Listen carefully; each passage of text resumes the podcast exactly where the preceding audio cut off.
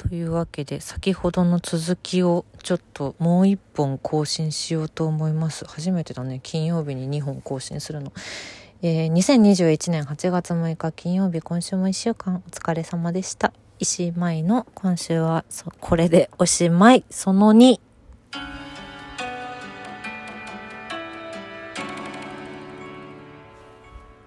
その2です。えっ、ー、と、もしもこっちから聞いてしまっている方がいらっしゃいましたら、これの一本前の126の回を聞いてからの方が良いかなと思っております。というのもですね、お便りをいただきまして、で、えっ、ー、と、小劇場リモートークについてのお便りですね、演劇のお客様からいただきまして、その、感染、劇場の感染対策について、その、みんなしてるって言ってはいるけど、その劇場さんとか団体さんによって、なんかいろいろ状況が違うし、なんか、それぞれ違うんだよなっていうことと、なんか、その、私やあとゲストさんの界隈で具体的にどういう感染対策をしているのか深掘りしてほしいなどなどの、えっ、ー、と、お願いメッセージをいただきまして、それについてのお答えをしています。前回お答えしたのは、えー、非常に申し訳ないのだが、ここの、え、ー、と、小劇場リモートークでは、その感染対策に対する深掘りができませんというお話をしました。えっ、と、そもそも、えっ、と、ここが、なんだろうな、その、たわいもないおしゃべりとか、なんだろう、最近元気みたいな、その、ちょっとこう、くさくさしてしまっているこのコロナ禍で楽しいものをお届けしたいなお客さんたちにもというのが、えっと、そもそものこれを始めた、えっと、きっかけというかそのコンセプトをあまりずらしたくないので、え、何一つ100%正しい情報をお伝えしますという情報の番組ではないということをご理解いただきたいというのが前回です。そうね、あとね、12分ってめちゃくちゃ短いんですよ。収録する側からしたら。今私もこうやって急いで話をしているんですけど、話しきれるかなと思いながら。なので、このちょっと12分って忙しい、やばい、どうしようっていう状態で、その焦っている状態で、ゲストさんはね、もう私みたいに毎週やってるわけじゃないからさ、こういうラジオ。だからさ、そういう状況で、ちゃんと正しいことをお伝えするっていうのをコンセプトにするのはちょっと違うかなと私は思っている次第であります。うん。で、あとね、事前収録なんですよ。小劇場リモートークは。例えばその今月だったら池田くんのあのゲストの回を8月末までえー、配信予定なんですけど、池田くんの実際の収録は7月末に終えてるんですね。うん。で、7月末のこのコロナの、コロナと演劇の状況と8月末の状況ってガラッと変わっちゃうんですよ。それをもう私たちは何度も何度も経験していて、この1年以上ね。だから、その、正確な情報をお伝えするということが不可能でもあります。実際にね、その、以前、今までのゲストの方でも、その状況が変わったことによって注釈をたくさん入れることになってしまったゲストさんとかもいるので、そういった話を深掘りすると逆に間違った情報がずっと残り続けてしまうという危険があるので、あんまりそういうことはしたくないなと思っています。というのがあのここでは深掘りできませんという理由です。うん、でじゃあどうしたらいいのよっていうそうねそうなんですけどこれはもうあの絶対に絶対にあのこの私のラジオを参考まあラジオが参考になることもあったらいいなとはもちろん思いますけどこれを100%信じるのではなくって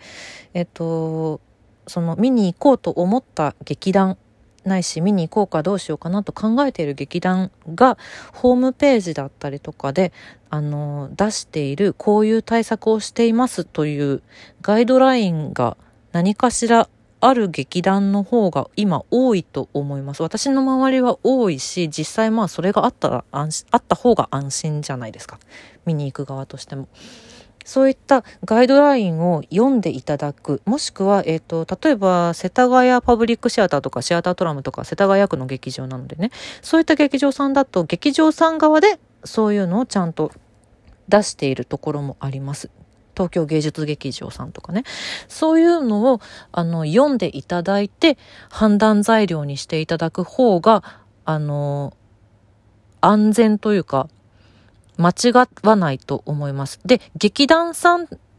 ていうのも、その今コロコロ状況が変わるので、昔読んだ内容が更新されていく、本番、私が見に行く日までにかなり更新されるっていうことも今後もあり得るんじゃないかなと思うので、そういうのを例えばまあツイッターだったりとか、ホームページをちょっと逐一チェックしていただくとか、ちょっとお手間にはなってしまいますけれども、そういったことであの、危険、自分の不安を減らしていただく方法としては、それが一番正確なんじゃないかなと私は思っています。はい。で、えっ、ー、と、まあ、それ、その上でね、不安がもしあったとしたら、例えばお問い合わせ先に、あの、ちょっと問い合わせを出してみるとか、うん。そういったこともしてもいいんじゃないかな後から不安になったりとか、後から違うじゃんってなるよりは、うん、そういったことは事前に潰して感激できた方がいいんじゃないかなと私は思っています。それで、ごめんごめん。えっとね、あの、客席の状況がなんか全然劇場や団体によって違うっていうお話をいただいててね、具体例もいくつかいただいてたんですけど、これについては私想像なんですけど、ま、まずその、客席の状況は基本的にはその劇場さんが推奨している対策方法を劇団さんが受け入れてで、その上で足りないものがあったらこうするとか、そういうので違いが出ているんじゃないかなと私は想像しています。やっぱりその劇場のことを一番知ってるのは劇場の方なので、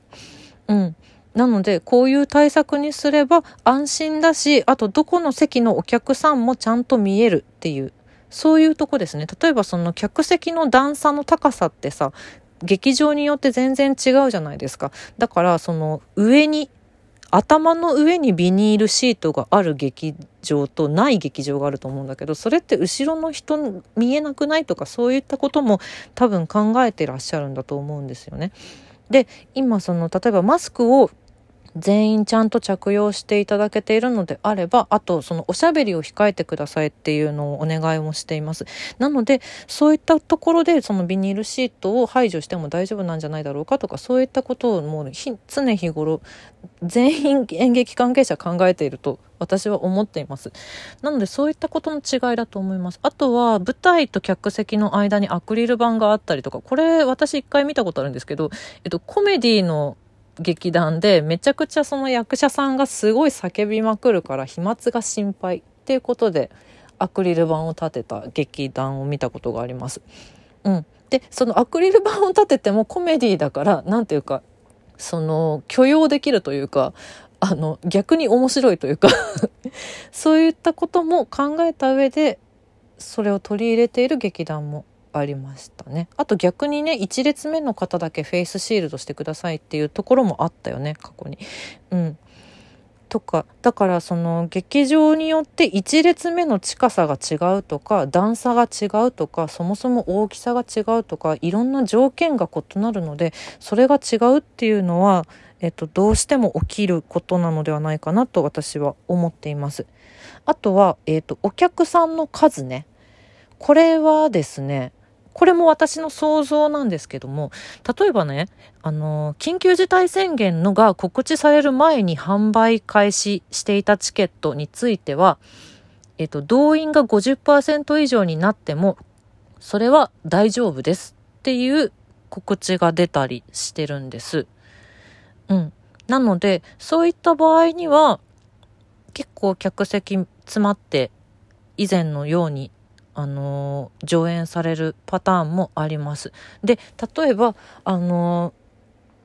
ー、上演の途中で緊急事態宣言がかかってしまって、それ以降は50%を超えてはいけないっていう風に途中で変わったりとかしてる劇団さんも過去にあるんです、今。なので、そのあたりの違いっていうのは、そこですね。で、えっと、基本的にその、なんだっけ、文、化庁かな？えっと、が出してるガイドラインに沿って行いますっていうところが、私は安心できるポイントなのではないかなと思うんですけどそれがその中にそういったことが書かれているんです。うん、なのでえっ、ー、とでさらに言うとその50%っていうのも一石置きであの一石開けて50%にするところとあとまあお笑いライブとかだとそのキュッとめあの前の方に前列何列か開けてでもセンターの前の方にお客さんその日入るお客さんを集めて後ろの方を開けたいででもちゃんと換気はしてそれで50%を保つみたいなやり方もあるしあのそれぞれなんですよね。だからそのあたりもあの常に状況が変わるので最新の情報はあの公式の劇団さん劇場さんに聞いていただいた方が安心ポイントは増えると思っています。そうですね。ちょっと今、私の過去の感染対策の話とかも本当はこの回したかったんですけど、ちょっと間に合わなそうだな。うん。えっと、お客さんからしてみると、劇場に入ってからのことが感染対策っていうのがメインにもちろんなると思うんだけど、私たちにとっての感染対策っていうのは、稽古中ももちろん込みです。稽古の移動中の電車のつり革に触らないとか、稽古場に着いたら必ず手を洗って、消毒して検温するとかそういったことも今まで私はほぼほぼっていうか全部してますね。うん、あと劇場に入る前に全員ちゃんと PCR 検査を受けて陰性が陰性を確認してとかそれは今後もしかしたらねワクチンの普及で何かが変わっていくかもしれないしこれもだから古い情報になる可能性はありますね。うん、そのお便りくれたゆるりさんすごく気を使って行動してくださってるからこそのお便りだと思います。本当にありがとうございます。で、対策に対しての考え方っていうのは人それぞれなので非常に難しいんですけれども、まずは公式の方に聞いていただくのが嬉しいな。ここは楽しむコンテンツとして残します。